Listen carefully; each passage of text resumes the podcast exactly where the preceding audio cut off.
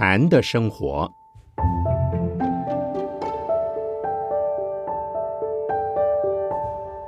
圣严法师著。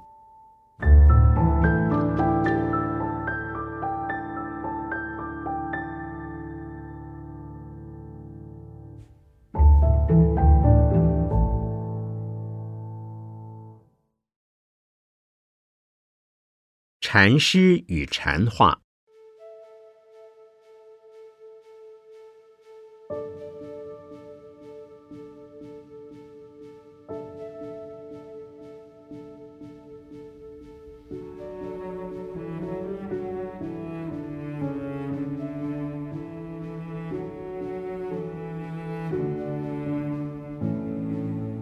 远观山有色，近听水无声。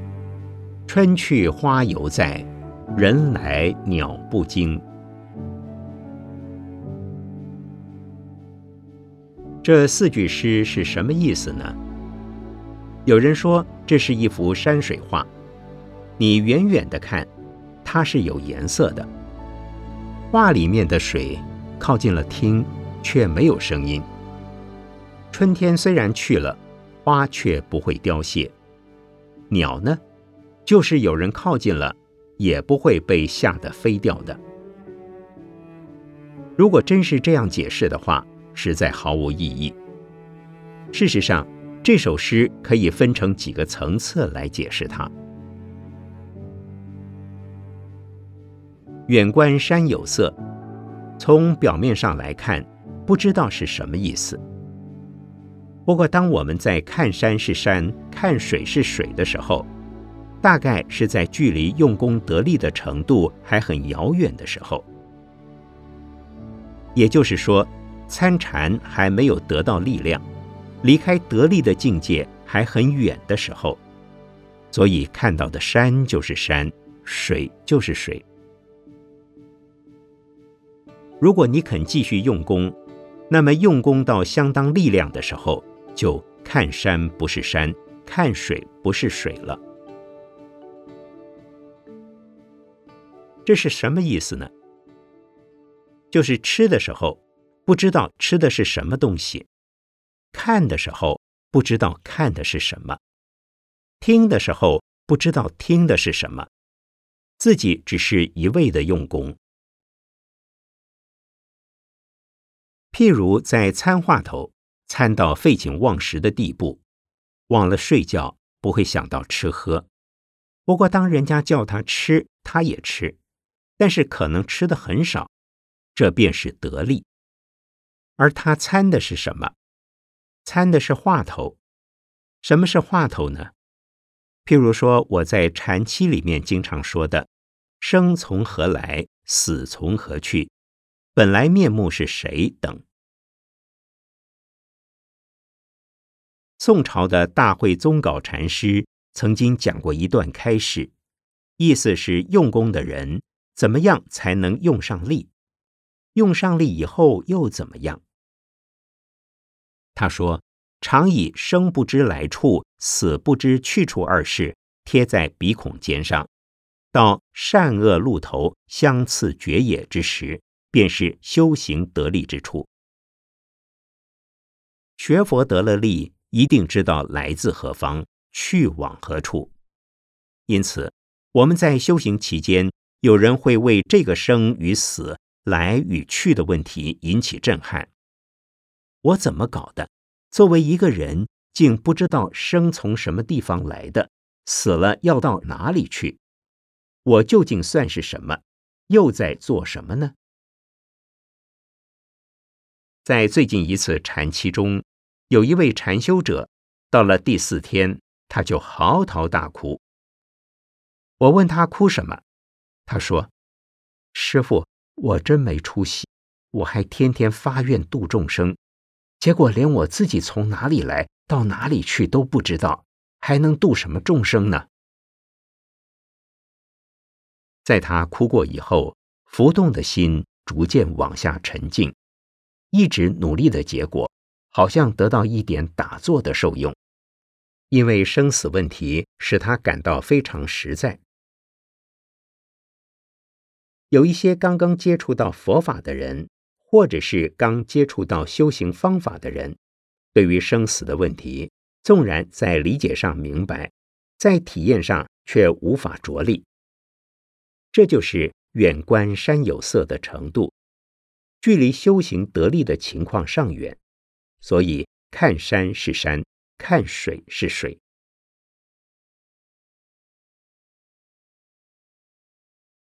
第二句“静听水无声”的意思是说，修行者不仅知道生死大事有切肤之痛，而且紧跟着问：知道生死的究竟是谁？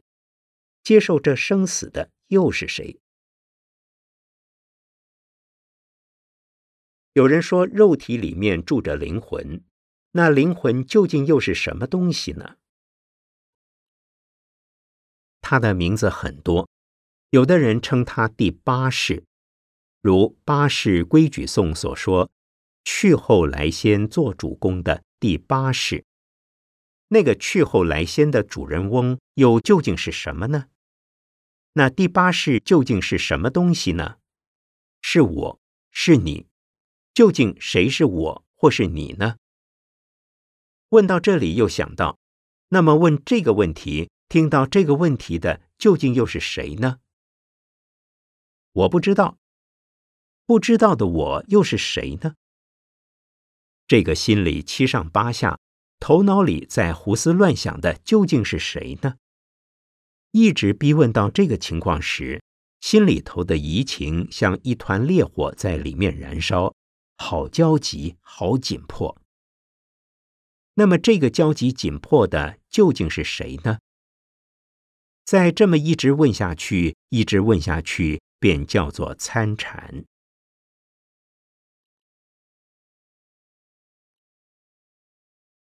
谁？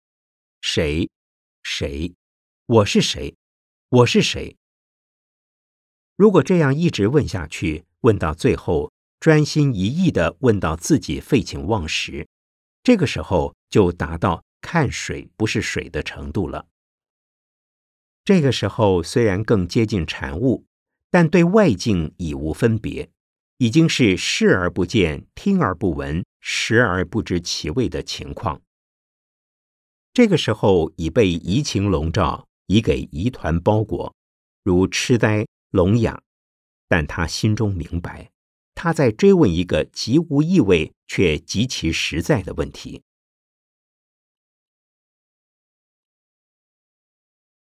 在我们禅期里面，经常发现有人大哭，哭过了之后，我问他谁在哭，多半回答不知道。我晓得有人在哭，谁在哭，我不晓得。这种情形已从自私固执的自我中心，转换到了接近客观的心态，也就是快到静听水无声的程度。这是什么程度？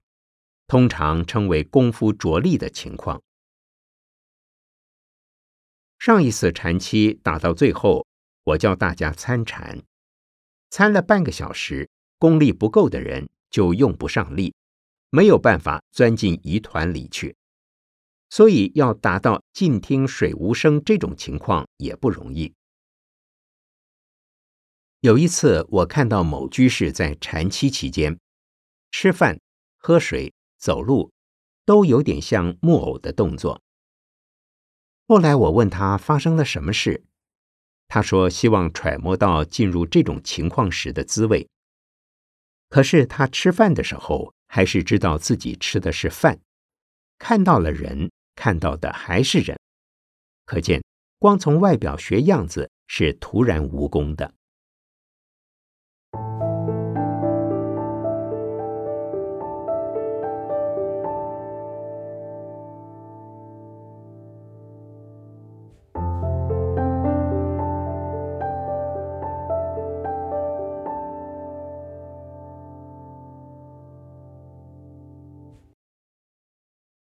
第三句，春去花犹在。春天是大家都喜欢的季节。所谓一元复始，万象更新，大地回春，万物苏醒。花草树木都正欣欣向荣，动物乃至昆虫也都开始过新的生活。描写春到江南，花红柳绿、莺飞草长的景色，充满了欢乐的气象。可是青春不能常驻，春花不能不谢，春去而花仍在，大概是像台湾这样四季如春的地方了。这个“春”字的意思，是指修行用功到了已经见性开悟的时候。叫做破初参。当你一破初参，便是满园春色显现，满心都是百花怒放，就像释迦世尊降生的时候，蓝毗尼园的满园花卉，通通在一个时间全部绽放了。这个花是什么花？是法喜的新花，未必是草木之花。不过鲜花怒放时，万物都能开花。我问你们：我们的脸庞能不能开花？玻璃窗能不能开花？墙壁能不能开花？坐垫能不能开花？水泥地能不能开花？好，有两个人说能开花。谁告诉你们这些东西也能开花的？事实上，任何东西都是能开花的。这有两种程度。一是心意喜悦的自内境的反应，二是幻觉所见的世界。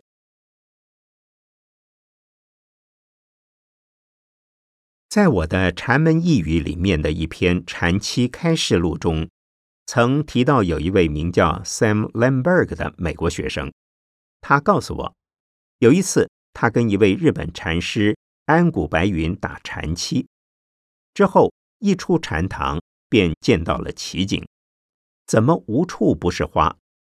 脚踩下去也都是花。他高兴，赶快回去请教安谷白云老师。我看到那么多的花是怎么一回事呢？那位老师就跟他讲：“你见性了。”但是，一说他见性，花就没有了，他再也看不到花了。从此以后，他天天想看花，心想：那么美的境界怎么没有了呢？因此，一打坐下去就想看花。他头脑里想的天花乱坠，就是再也看不到花了。问题出在哪里呢？这个人太执着了，看到幻境的花，花有什么稀奇呢？不要理他，便没事了。心在宁静状态时，只要一念闪过，那一念就可能留下不灭的印象。若不经过打扰，此一印象即能保持下去；一经打扰，便立即消失。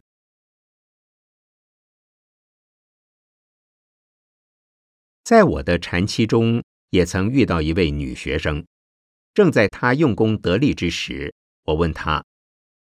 枯木开花了，你看到吗？他毫不犹豫的答：“看到了。”几朵？五朵。多大？伞那般大。什么颜色？红色。禅期过后再问他，他就说：“老早不见了。”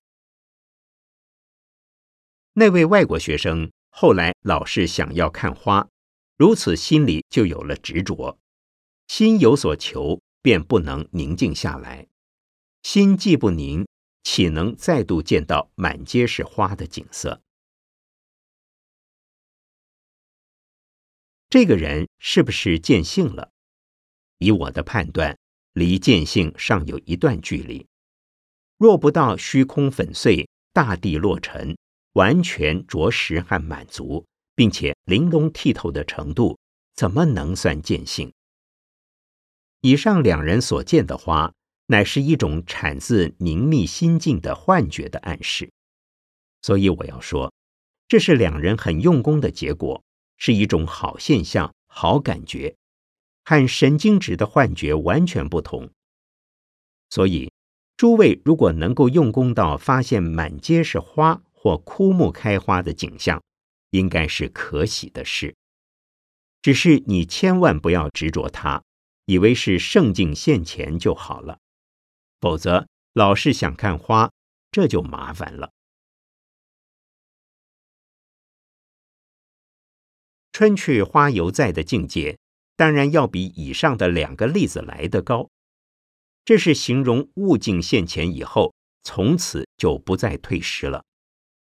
破了本参，又所谓得了一个入处，以后就在这个情况下继续努力，保任圣胎，使这个情况不再往后倒退，而且日益增长，坚固下来。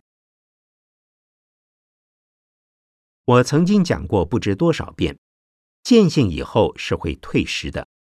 悟境可能维持一段时间，力量强的长一点，力量弱的短一点，然后又退失了。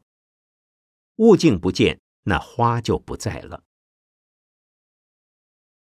发生这样的情形，我们叫它春天到了，而又过去了。如在发生了以后，他的心境始终保持同一种状态，这才叫春去花犹在。那是要有很大的功夫的人才办得到的。所以，你们这里有几位年轻的同学，在我这里的禅期期间，自以为已经脱胎换骨了，但出了禅期不久，却又退回到原来的情况，因而感到非常懊丧，觉得无颜再见文化馆的师傅。其实不要害怕，不必害羞，这是正常的现象。你们还没有到春去花犹在的功夫吗？功夫不够，当然会退失。凡夫就是这个样子的，进进退退，有进才知道修行有用，有退才知道你是凡夫。既知道上是凡夫，你才更要好好的用功。有些人希望从禅期回去以后，比禅期的时候更好，这是妄想。除非到了春去花犹在的程度，不但花儿经常开，春意不褪色，反而越来越茂盛，越来越浓艳了。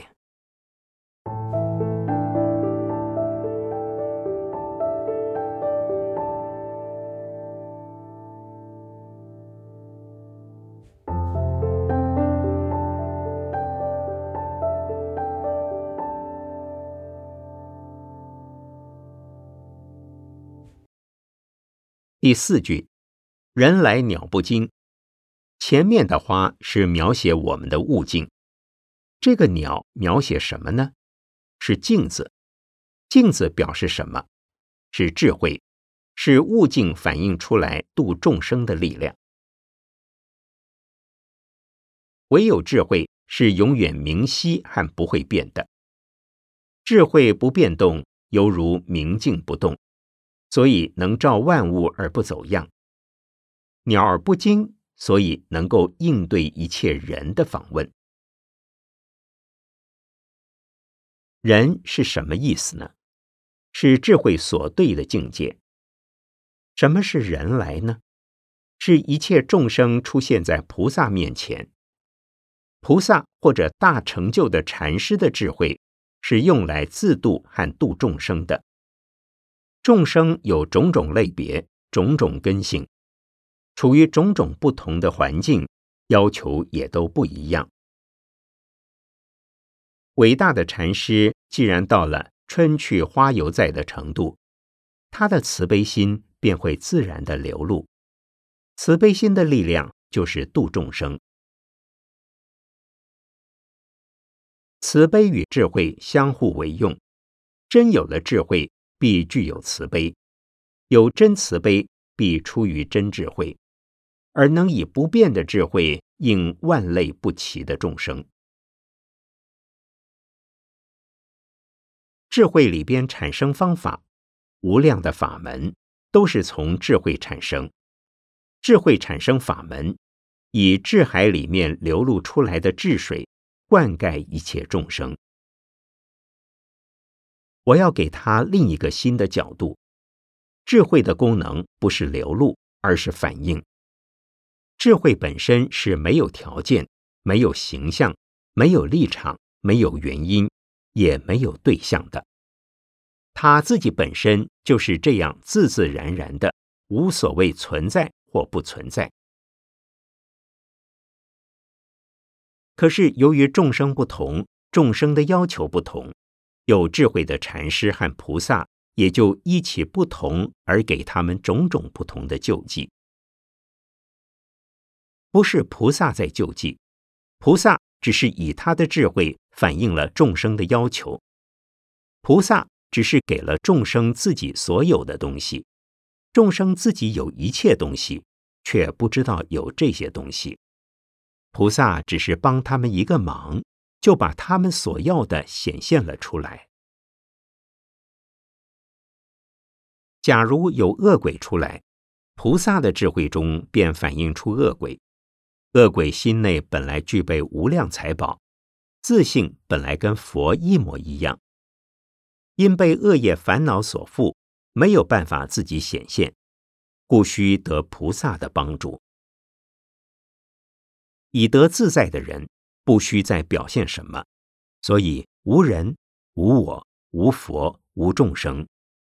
因为众生需要，所以有了佛菩萨的反应。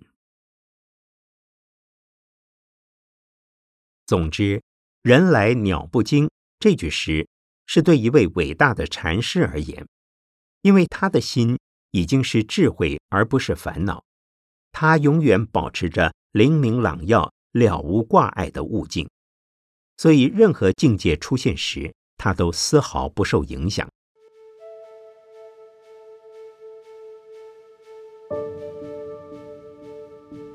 我以四句诗来说明禅的修行过程，但并不是说。需完成了第四阶段之时，才能度众生。如果这样，我们这个时代能遇到佛法的机会就更少了。对初学者来说，春天的消息、智慧的花朵，可能像石火光影似的在你心头一闪即逝。春去了，花不在了，但你毕竟已见过春天的景色，也闻到了花的香味。你会因此而信心如潮涨，悲心如泉涌，热心于自修，也热心于利人。那么，若有人问，我从来也没有见过性、开过悟，能不能度众生呢？我的回答是肯定的，能。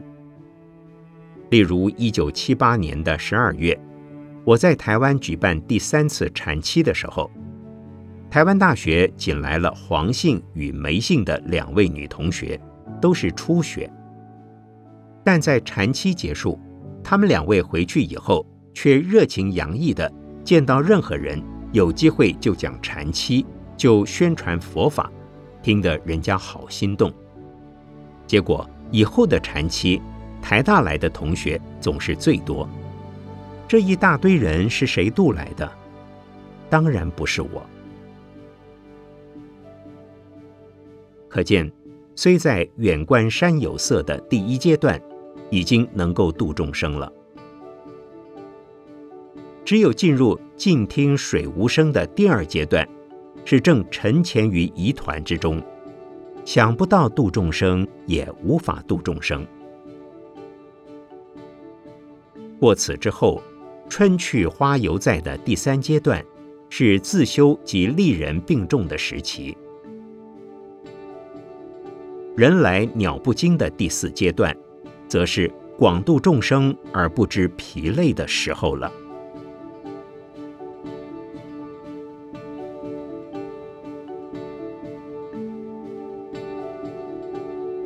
一九八一年八月三十日，北投农禅寺，我祥整理。